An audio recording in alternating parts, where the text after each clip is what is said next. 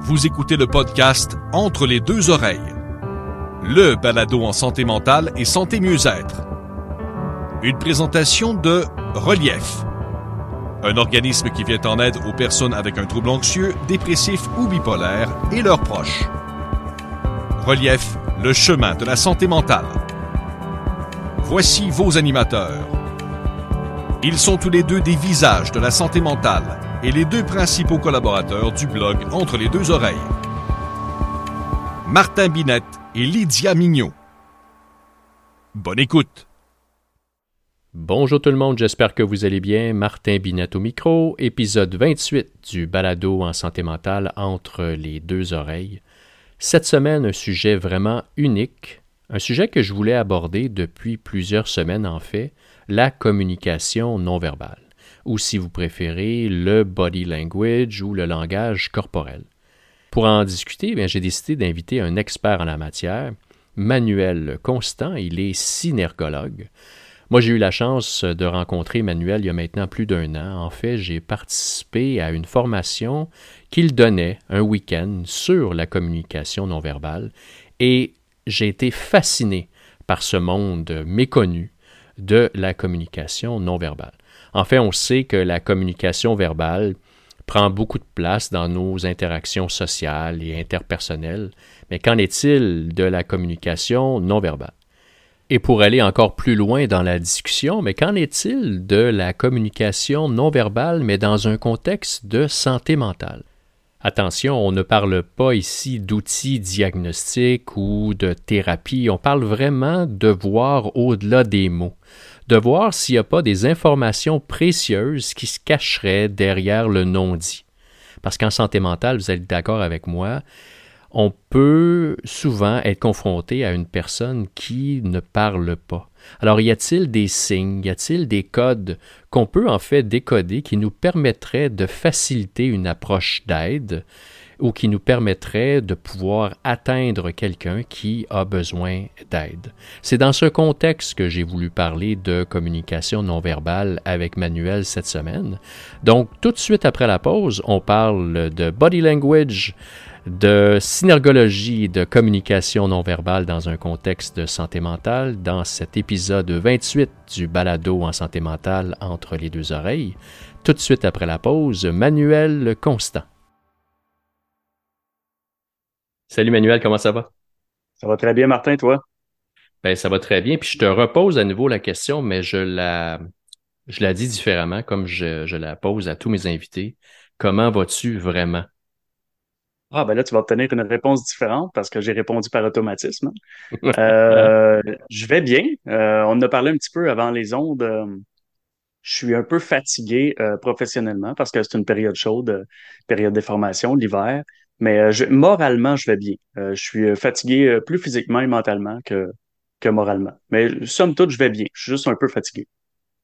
Je te reçois aujourd'hui parce que, écoute, on se connaît depuis un petit bout. J'apprécie beaucoup ce que tu fais. J'ai eu la chance de participer à une de tes séances de formation euh, un week-end l'année dernière et j'étais fasciné par le sujet qui est en fait la communication non verbale. Et je me suis dit, ça serait vraiment cool si je pouvais te recevoir sur le podcast pour parler de communication non verbale, mais dans un contexte de bien-être ou dans un contexte de santé mentale. Mais si on commençait par circonscrire vraiment, c'est quoi la communication non verbale? Parce que parfois, on va parler de le langage corporel ou euh, le langage non verbal. Est-ce qu'on peut décortiquer c'est quoi en fait la communication non verbale? On peut, ça va me faire plaisir. Je vais même faire ça en deux minutes top chrono euh, pour, pour euh, décomplexifier un peu la chose, pour pas non plus trop s'étendre le mot non-verbal, en fait, si on le cherche dans le, dans le dictionnaire, que ce soit euh, anglophone, francophone ou hispanophone, il n'existe pas. Euh, donc, non-verbal, ça peut devenir facilement une grande classe pour tout, utilisé à tort et à travers. Donc, comme ça n'existe pas, ben, on doit faire notre propre définition. Puis, ce qu'on en comprend, c'est que tout ce qui est non-verbal est, est averbal, c'est-à-dire tout ce qui n'utilise pas le verbe, du moins dans l'instant présent. Donc, évidemment, tous les objets inanimés sont non-verbaux, mais euh, les interlocuteurs qui attendent leur tour de parole et qui sont à l'écoute sont non-verbaux dans le moment présent. Bon, ça, ça fait un peu le, topo du terme. Euh, Maintenant, nous, en synergologie, puis je définirai aussi le terme synergologie après, on s'est attardé en fait à, définir le, champ du non-verbal parce que il y a plusieurs euh, sous-dimensions à ça. Donc, on dit que le paraverbal, ce qui est euh, les, modulations vocales, les caractéristiques de la voix et tout. Il y a l'infraverbal qui est euh, en réalité tout ce qui est tout ce qui, va toucher le subconscient, donc les, les messages subliminaux, par exemple les phéromones, les, les images qui, qui, durent moins de 20 euh, euh, millièmes de seconde, euh, donc ces trucs-là. On a l'infraverbal, la façon de s'habiller, les vêtements qu'on choisit, notre maquillage, les marques de nos vêtements, les bijoux, etc. on a ensuite le, le, le, langage corporel. Et le langage corporel, en fait, c'est ce qui est communément appelé le body language en anglais. C'est tout type de mouvement qui est fait lors d'une interaction entre deux individus. Donc, tous les mouvements qui ne servent pas la locomotion ni la motricité fine, mais qui fait qu'on bouge de mille une manières, qu'on a des micro-expressions, des postures et des gestes quand on parle. Et ça, le langage corporel, c'est l'objet euh, central, l'objet d'étude centrale de la synergologie. Donc, la synergologie est l'analyse du langage corporel qui, lui, est une partie du non-verbal. Dans le contexte de la communication qu'on connaît, la communication verbale, le non-verbal, te parler de langage corporel, c'est quoi le, pourcentage au quotidien qu'un humain bien constitué va utiliser? Est-ce que c'est 20% euh, de verbal, 40% versus le non-verbal? Est-ce qu'il y a des, des études qui ont démontré ou des chiffres à l'appui qui montrent que euh, il y a vraiment euh, un pourcentage défini de notre communication qui est non verbale et une qui ne l'est pas? Il y a des chiffres qui existent, qui émanent d'études scientifiques. par contre, ces chiffres-là, il faut comprendre qu'ils sont non applicables, non transposables dans la réalité. Les, chiffres qui circulent le plus, c'est que 93% de la communication est non verbale, ce qui mm-hmm. provient de, de, la conclusion de deux études compilées de Albert Merabian, ça date de 1967, ces patentes-là. Euh, c'est bien ce qu'il a fait. C'est un beau travail, c'est un travail de défrichage.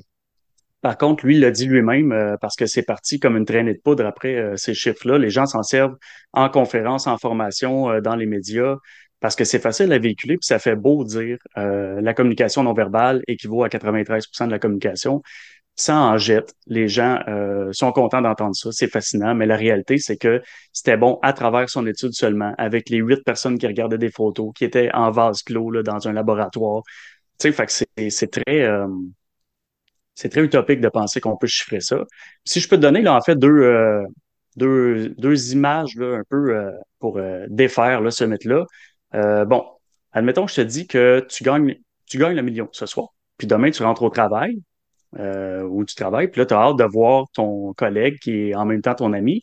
Tu as hâte de lui annoncer ta nouvelle. Donc, tu projettes de lui annoncer ta nouvelle. Tu fais juste penser à ça. Quand tu le vois dans le corridor, il a l'air complètement abattu. Il t'a pas parlé. Il est à peu près à 20 pieds, mais il a l'air vraiment pas bien. Si tu es normalement constitué, tu lui lanceras pas ta bonne nouvelle au visage, tu vas lui demander comment il va ce qui vient d'arriver, c'est que le langage corporel ou le non-verbal, si tu préfères, vient de changer 100% du cours des choses. Donc là, ce serait facile de dire ah ben bravo, finalement c'est 100%, c'est pas c'est pas 93. Par contre, à l'opposé, autre exemple, tu euh, te fais convoquer dans le, bureau de ton patron. Ton patron, quand t'entre, il dit Martin, t'es licencié. Euh, là, on comprendra que peu importe son visage, là, à moins que ce, serait, ce soit vraiment une blague sarcastique, là, mm. euh, les messages, en fait, les mots ont à peu près 100% d'impact, euh, peu importe le visuel qui va avec. Donc, tu sais, on varie euh, entre, le 0 et le 100% tout le temps. Évidemment, ben, moi, ce que je dis aux gens, c'est que arrêtez de chiffrer ça. Faites juste véhiculer le message qui est vrai. Le fond du message, c'est que la communication non verbale ou le body language joue un rôle majeur dans la communication interpersonnelle. C'est tout. On n'a pas besoin de chiffrer ça. Regarde, je viens de défaire le mythe en deux minutes. Je pense que tout le monde a compris. Puis, euh, faut arrêter de prendre les gens pour des imbéciles. Ils sont capables de comprendre quand on leur explique. Parce qu'en somme, ce que tu dis, c'est qu'on peut pas euh, chiffrer chacune des secondes de l'existence humaine en disant ce geste est non-verbal, cette parole. Il y en a qui sont superposés. Je vais avoir, j'imagine, puis corrige-moi, je me trompe, je vais projeter un langage, une communication non-verbale en te parlant. Donc, euh, les, les, choses se superposent. On peut pas faire une dichotomie de complètement chacune des secondes. OK, ça, c'est du verbal, c'est du non-verbal. Est-ce que, est-ce que je suis dans le champ en disant ça? Non, absolument. C'est justement les deux coexistent. Ces deux dimensions, le verbal et le non-verbal, qui coexistent ensemble. Les deux sont intrinsèquement liés l'une à l'autre. Euh, mais peuvent être aussi dissociables à certains moments donnés. Mais tu sais, euh, de faire la part de ces fluctuations-là en temps réel, à chaque microseconde, c'est impossible. Donc, c'est, c'est stupide de vouloir chiffrer ça. Là. On peut pas mathématiser euh, toujours les sciences sociales en temps réel. L'une des raisons pourquoi je voulais t'inviter au podcast, bien évidemment, le thème central du podcast Santé deux oreilles, c'est la santé mentale. Ce que je voulais faire avec toi, c'est discuter de la place du non-verbal dans une situation, je vais te mettre en contexte dans quelques secondes, dans une situation d'intervention. À Relief, entre autres, on fait des formations pour les gestionnaires, on fait des formations, des ateliers pour les employés pour qu'ils deviennent vigilants, empathiques, euh, responsables envers les collègues. On leur donne des outils pour identifier les employés et les signes qui peuvent être euh, euh, apparents.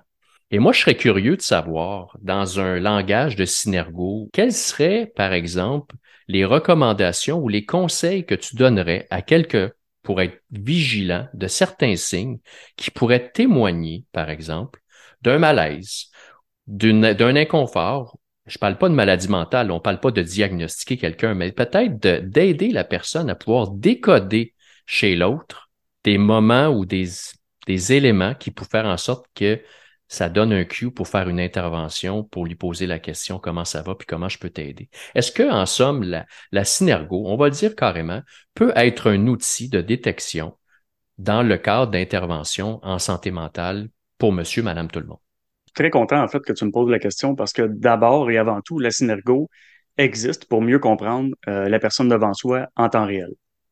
Donc, euh, même si sa spécialité, c'est pas euh, la santé mentale et la détection de mm-hmm. la santé mentale, il y a quelques indicateurs corporels qui sont euh, clairement, étroitement associés à un trouble quelconque de la santé mentale.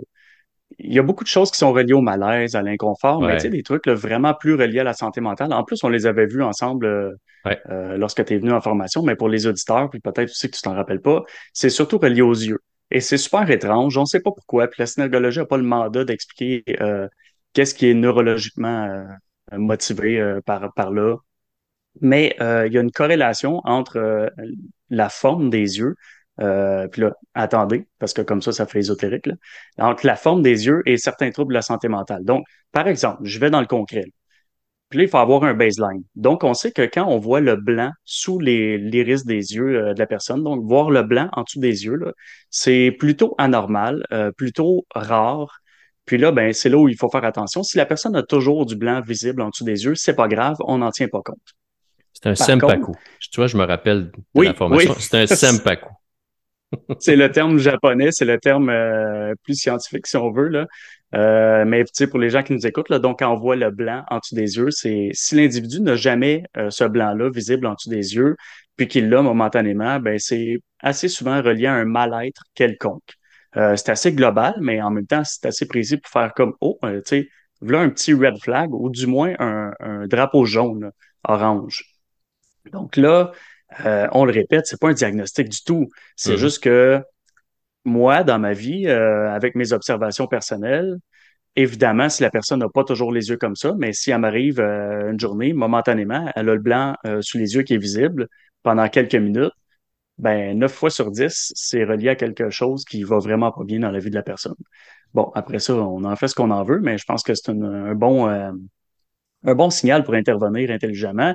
Puis, tu sais, la synergologie, ça remplace pas toute forme d'intervention. C'est pas de la thérapie, c'est juste de repérer des signaux. Puis là, ben, il s'avère qu'il y a quelques signaux euh, qui sont reliés à la santé mentale. Là, je parlais de les deux yeux, euh, voir le blanc euh, en bas, c'est c'est relié pas mal au mal-être.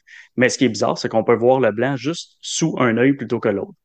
Donc, sous l'œil gauche, on parle de mauvaise image de soi. Donc, c'est plus relié à l'estime de soi. Ça aussi, c'est assez problématique. Et sous l'œil droit, on parle plutôt de quelque chose qui tourne alentour d'un épuisement professionnel. C'est plutôt mental comme stress, plutôt relié au travail, aux tâches, à l'intendance, euh, aux commissions, tous ces trucs-là. Puis je le sais que ça fait bizarre, hein, dit comme ça. Euh, moi, je suis le premier à avoir un esprit euh, très critique. Donc, tu sais, la première fois que j'ai entendu ça, j'ai fait comme Attends une mm. minute, là, je, vais aller valider ça en zone terrain, là, parce que moi, juste ça, ça me ça me plaît pas vraiment comme radicalité, mais ça fonctionne bien. Euh, donc, c'est trois, trois petits signaux. J'en ai deux autres, mais je ne vais pas non plus voler euh, toutes les minutes du podcast. Ben, tu as parlé d'un élément, Manuel, qui est important, c'est de contextualiser. On ne peut pas, je me rappelle dans la formation que j'ai passée avec toi, on ne peut pas aller à la conclusion avec un seul, un seul signal. On ne peut pas conclure qu'OK, cette personne-là a un réel mal-être parce que je vois le blanc des yeux. Il faut que je sois en mesure de le contextualiser. Parle-moi de ce contexte-là qui est important euh, dans cet exercice de synergo ou du moins de cet exercice d'identification. C'est tellement important. Moi, je mets tellement d'emphase là-dessus que même s'il y a ce qu'on appelle une chaîne logique d'indicateurs, même si tu avais 10 indicateurs en même temps qui pointent vers la même direction, pour moi, ça peut pas être une confirmation.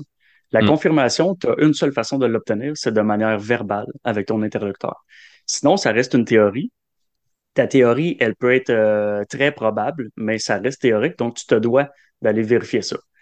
Par contre, euh, je veux dire, dans un contexte de santé mentale, tu, sais, tu vois quelqu'un qui, euh, OK, tu remarques que la personne a l'œil gauche, le, blanc visible sur l'œil gauche. Bon, tu sais que c'est relié à la mauvaise image de soi, puis d'habitude, c'est pas son cas. Mais je veux dire, tu sais, de, de t'arranger là, pour qu'elle ait une rencontre avec quelqu'un, par exemple les ressources humaines ou whatever, puis que ce soit bien, bien amené, là, évidemment, là, puis que ce soit confidentiel et tout, mais je veux dire, je vois pas le mal que ça peut créer euh, d'intervenir sans avoir posé de questions parce que, tu sais, la meilleure des approches, c'est pas forcément la confrontation. Mm-hmm. Euh, si on voit ça, c'est le fun, la confirmation verbale, mais on peut pas confronter les gens tout le temps. Euh, hey, là, je vois que tu as tel truc. Est-ce que ça se peut que tu pas bien dans ta vie personnelle? on va rencontrer une résistance folle, puis ça fonctionnera pas. Donc, il faut toujours garder en tête que c'est une théorie, c'est un outil, puis il faut faire quelque chose d'intelligent avec ça. Mais en aucun cas, les signaux qu'on voit, c'est un absolu. Jamais, jamais, jamais. En fait, en un mot, en une phrase, euh, la synergologie, euh, c'est toujours un point de départ, jamais une finalité. Pour faire le, du pouce sur ce que tu viens de dire, quand on parle de l'identification des signes ou du moins des symptômes qui peuvent amener un individu à intervenir auprès d'un autre, ce qu'on dit souvent, entre autres chez Relief, c'est de valider ou du moins de d'observer les comportements répétitifs. Je m'explique disons, et de contextualiser, bien sûr, comme tu viens de le dire.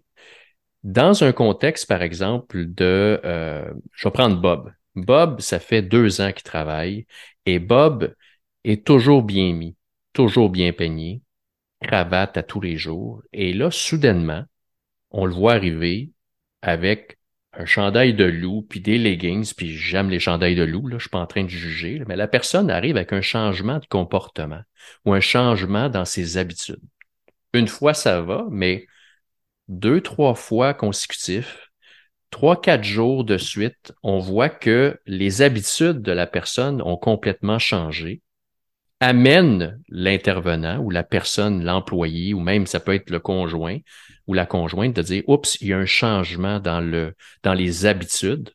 C'est aussi contextualisé. C'est dire, bon, il y a eu un changement majeur. Fait est-ce que dans Synergo, c'est la même chose? C'est-à-dire que si si on voit des, des signes non verbaux qu'on n'était pas habitué de voir chez cet individu parce qu'on le connaît depuis plusieurs mois, en fait, est-ce qu'on devrait prendre en considération ces changements-là?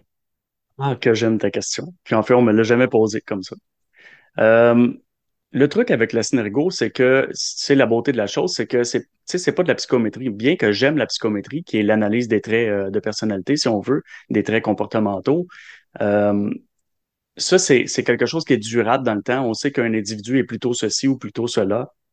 Mais en synergologie, ce que l'individu fait devant nous, ça a un lien avec ce qui se passe en temps immédiat, réel. Hmm. Donc, quand je vois quelqu'un faire un truc, ben c'est pas parce qu'il s'est chicané hier avec sa blonde, c'est parce que ça a rapport avec ce qui se dit ou qui s'entend ou qui est pensé là. Euh, donc, non, on peut pas vraiment se fier à des changements euh, corporels parce que les, les changements sont permanents, sont, sont, sont omniprésents. Il y a une exception un peu à ça, c'est euh, les yeux dont je parlais tantôt. Ça, c'est plutôt relié à l'humeur. Donc, on parle plus de des trucs qui durent quelques heures, euh, voire quelques jours. Euh, avoir un œil plus petit que l'autre lorsque c'est pas le cas, qui ou c'est une forme de stress. Ça, c'est des trucs qui sont plus reliés justement à oh, OK, il y a peut-être quelque chose qui va pas bien, peut-être un conflit interpersonnel qui perdure, mais c'est pas mal les seules exceptions. Sinon, la plupart des gestes, des micro-expressions, des postures, euh, c'est fait en temps réel et c'est tellement dynamique qu'il n'y a pas de. Il y a très peu de schémas comportementaux qui durent dans le temps. De parler dynamique, ça m'a tout de suite accroché. Je me rappelle de la formation. Écoute, tu nous faisais passer des, des vidéos d'occupation double. C'était très drôle, mais en même temps, c'est avec ces, avec ces vidéos qu'on était en mesure de faire nos exercices.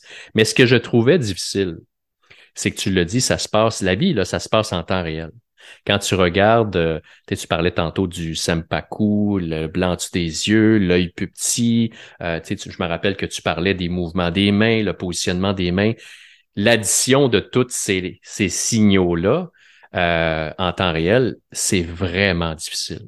C'est un challenge. C'est un challenge pour la personne qui veut essayer de. Ça serait quoi le truc pour essayer, comme une personne, encore une fois, normalement constituée comme moi, qui veut améliorer sa communication, ben, du moins améliorer son identification, la communication non verbale auprès d'autrui. Ce soit les trucs que tu donnerais pour essayer de contrer cette, cette difficulté, ce challenge que la vie là est pas en plan, euh, plan saccadé où est-ce que tu peux évaluer au ralenti chacun des mouvements ou des expressions de ton, de ton interlocuteur.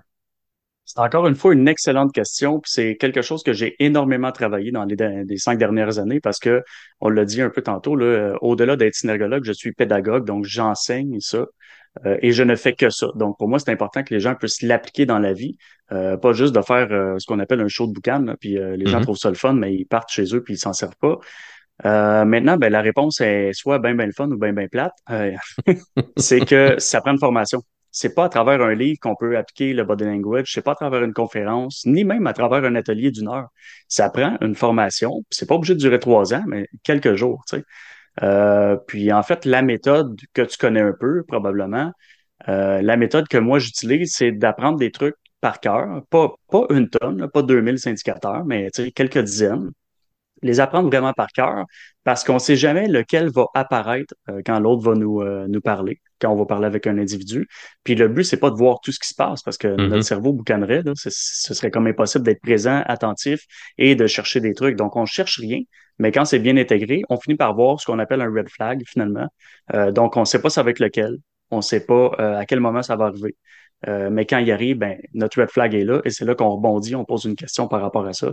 C'est le seul truc qui est viable avec euh, le body language. C'est, c'est pas de contrôler son body language, c'est pas de, de, de lire une tonne de livres, c'est vraiment de fonctionner par OK, je me circonscris, je me circonscris à un, quelques dizaines d'éléments corporels à observer, je les apprends par cœur, puis après ça, je me lance dans la jungle, puis euh, je vais finir par en voir, c'est sûr. Puis là, ben, il y a une petite période de pratique, là, quelques semaines euh, avec la télé, là, comme, comme tu as probablement, probablement vécu, l'occupation double et compagnie. À qui tu dirais que cette euh, formation-là pourrait s'adresser? Est-ce que euh, c'est monsieur, madame, tout le monde ou euh, je me rappelle que dans la formation que j'ai assistée, il y avait des gens qui gravitaient dans le monde des ressources humaines. Donc, c'était pour les aider dans le cadre d'une entrevue d'embauche, par exemple. il y avait également un policier, je me rappelle, où est-ce que un enquêteur où il avait à, à, à, à interroger, par exemple, ça peut être un suspect ou une personne est-ce que c'est vraiment une formation qui est spécifique à des milieux où ça peut s'adresser à tout le monde et qu'on peut appliquer au quotidien? Ça peut littéralement s'adresser à n'importe qui et ça hmm. s'applique vraiment euh, concrètement de façon très applicable, pragmatique dans le quotidien des gens, que ce soit dans la vie personnelle ou professionnelle. Après, ben, euh, si on cible certains personnages, c'est une question de marketing. Parce que si on parle à tout le monde dans le milieu, on parle à personne. Puis euh, en même temps, je veux dire, moi, j'aimerais avoir euh, 12 000 personnes là, pour les 12 000 métiers qui existent, mais on peut pas. Donc, je, j'essaie de circonscrire, de circonscrire des champs, mais euh, la vérité, c'est que dans mes, euh, dans mes formations, moi, il y, a, il y, a, un peu de tout le monde, comme tu l'as dit. C'est, c'est utile à tout le monde.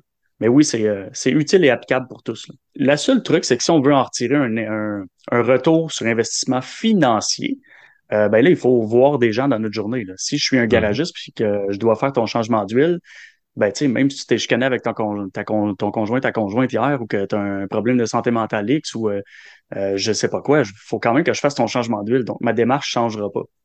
Donc là, je, peux avoir un gain sur le plan personnel, mais ça prend un minimum d'intervention euh, ou du moins d'interaction sociale dans une journée pour avoir un retour sur investissement financier. Il y a, il y a une conversation qu'on a eue ensemble, je me rappelle, puis euh, je t'avais posé la question.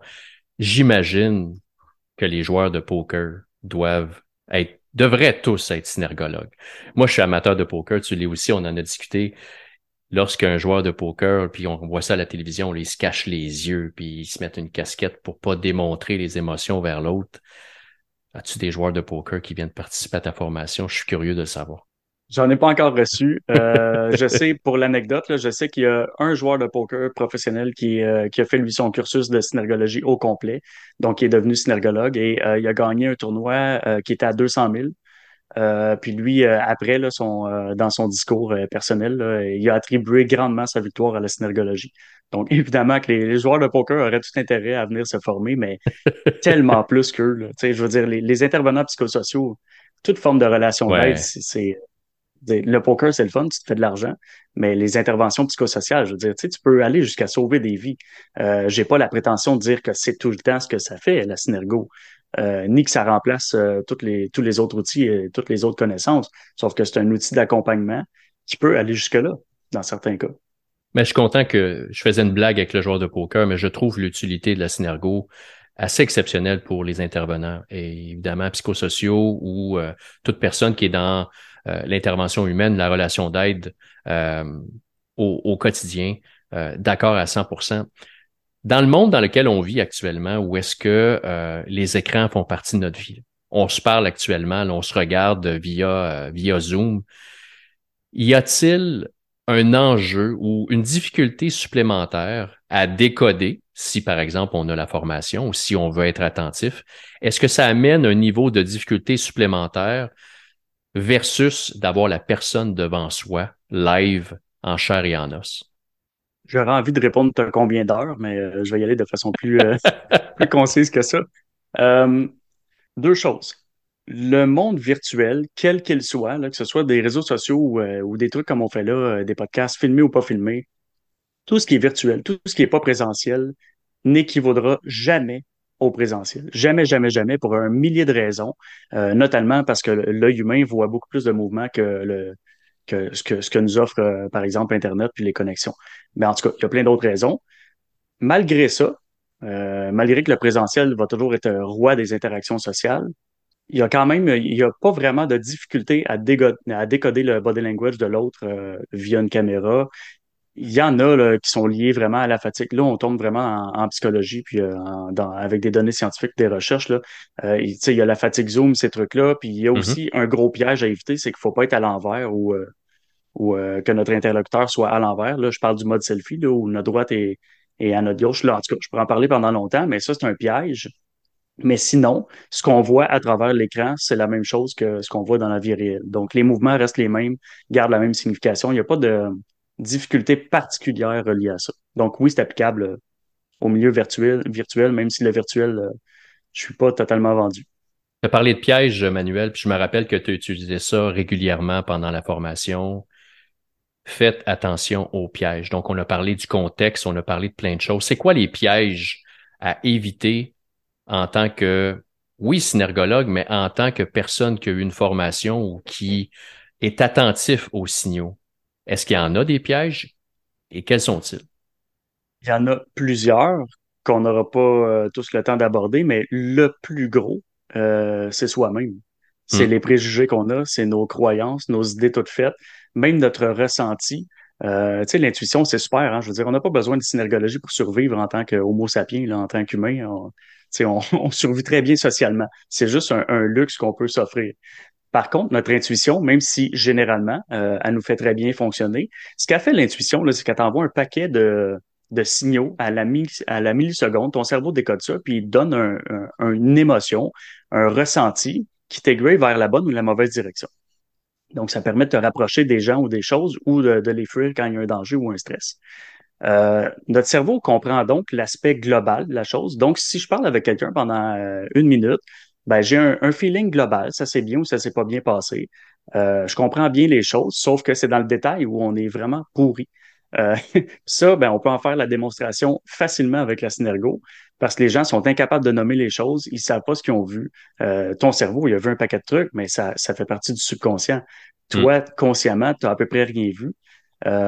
puis le piège, en fait, ben, c'est ça, c'est de tomber dans les, les préjugés, puis je vois tellement de monde qui sont formés. Je vois même des synergologues des fois, puis je veux pas euh, bâcher mes, mes confrères consoeurs, là, mais c'est pas, c'est pas parce qu'on a un type de synergologue qu'on est immunisé contre ça. Moi non plus, d'ailleurs. Donc, on doit tout le temps, constamment se rappeler que ce qu'on voit, c'est une théorie. Euh, il faut aller vérifier que ça se peut qu'on on se trompe, puis que le but, c'est juste de mieux comprendre l'autre. Parce que si je me dis que l'autre personne est, euh, manque de réceptivité, puis que je cherche des indices pour corroborer ça, ben je vais en trouver, c'est sûr. Là. Donc, euh, le piège, c'est le même que dans toutes les communications interpersonnelles, c'est de, de laisser trop de place à son interprétation et de ne pas la valider. Tantôt, tu, euh, tu as mentionné que tu avais euh, plusieurs trucs à donner aux auditeurs. Tu dis, je vais arrêter pour en garder pour la fin. Donc, est-ce que tu as d'autres trucs ou un rappel des trucs que tu as donnés qui pourraient être utiles à monsieur, madame, tout le monde face à une personne qui pourrait vivre avec un enjeu de santé mentale qui nécessiterait une intervention, qui nécessiterait une approche empathique? Deux autres signaux, en fait, qu'on n'a pas nommés tantôt, c'est le fait d'avoir l'œil gauche ou l'œil droit plus petit. On rappelle, euh, moi, l'individu qui a un œil gauche plus petit depuis 25 ans, là, j'en tiens pas compte, là, je m'en fous. Mm-hmm. Mais si la personne a les deux yeux relativement égaux, j'utilise le mot relativement parce qu'on a tous des asymétries faciales, euh, donc relativement égaux, puis qu'un jour elle rentre au bureau, puis il y a l'œil gauche plus petit. Bon, l'œil gauche plus petit, c'est corrélé, hautement corrélé à 80-90 à un stress de nature émotionnelle. Donc là, c'est-tu euh, une chicane interpersonnelle? Il y a quelque chose qui tourne alentour de ça. Et l'œil droit plus petit est corrélé à un stress de, nature plus euh, rationnelle, donc plus mental. Euh, un peu le même truc dont on parlait tantôt, les tâches, trop, de dossiers, trop de commissions, trop de choses à faire. donc, pour les rappeler comme ça rapidement, œil gauche plus petit, stress émotionnel, œil droit plus petit, stress de nature plus rationnelle ou mentale. Le fait de voir les, le blanc sous les yeux, là, si vous voulez pas vous casser la tête, qu'il soit d'un côté ou de l'autre, ou les deux côtés, en bon québécois, ça va pas bien. Euh, puis là, ben, on se rappelle que ça nous prend, ça nous prend un baseline. Donc, l'individu ne doit pas avoir les yeux tout le temps comme ça. Mais si euh, c'est pas le cas, puis il arrive avec un œil plus petit ou le, blanc euh, visible sous les yeux, ben normalement, euh, ben, dans la plupart des cas, ça va pas bien. Donc, on peut quand même tenter une intervention douce, délicate. Mm-hmm. La posture, elle, est-ce qu'elle est indicative? Est-ce qu'elle raconte une histoire? c'est pas suffisamment corrélé avec la santé mentale. Donc, ça raconte, oui, euh, énormément mm-hmm. d'histoires, ça raconte beaucoup de choses, la posture, mais pas forcément lié à la santé mentale. Euh, non, c'est beaucoup relationnel, euh, la posture. Hey, merci beaucoup, Manuel. J'ai beaucoup apprécié. Ça a été très instructif. Comment on fait si on, est intéressé à, participer à tes formations? Où te rejoint-on? Et où allons chercher, où allons-nous chercher les informations? je suis assez, euh, assez présent sur les réseaux sociaux, surtout LinkedIn, Facebook aussi, euh, Manuel Constant. Sinon, ben, vous tapez Siner, d'union Go, donc S-Y-N-E-R, trait d'union Go.com, puis vous allez arriver euh, sur mon site ou sur plein d'autres trucs qui, euh, qui parlent de Synergo. Écoute, ça a été très instructif. Merci beaucoup de ta participation, Manuel. Très, très apprécié. C'est à toi de l'invitation, Martin. Et ça conclut l'épisode 28 du balado en santé mentale entre les deux oreilles. J'aimerais euh, premièrement remercier mon invité, Manuel Constant. Et comme Manuel l'a mentionné durant l'épisode, il est important de noter que les codes, les trucs et astuces qu'il a donnés durant cet épisode, en fait, ne remplacent bien évidemment pas les outils diagnostiques déjà existants si vous ou un proche vivez des moments difficiles, bien sûr, on vous invite à consulter un médecin. Si vous avez apprécié cet épisode, bien sûr, on vous invite à la commenter. On vous invite à cliquer sur un petit 5 étoiles hein, sur votre plateforme, que ce soit sur Apple, Spotify ou toutes les bonnes plateformes de balado-diffusion. On vous invite à la partager sur les réseaux sociaux. Et bien sûr, en parlant de réseaux sociaux, on vous invite à venir voir les nôtres, LinkedIn, Instagram et Facebook. Venez nous voir également sur notre site web entre les deux oreilles.ca où vous retrouverez l'ensemble des épisodes du balado ainsi que des textes de Lydia et moi. Et sur ce, bien, je vous souhaite une belle journée. On vous invite au prochain épisode, épisode 29 du balado en santé mentale entre les deux oreilles. Bonne journée et à la prochaine.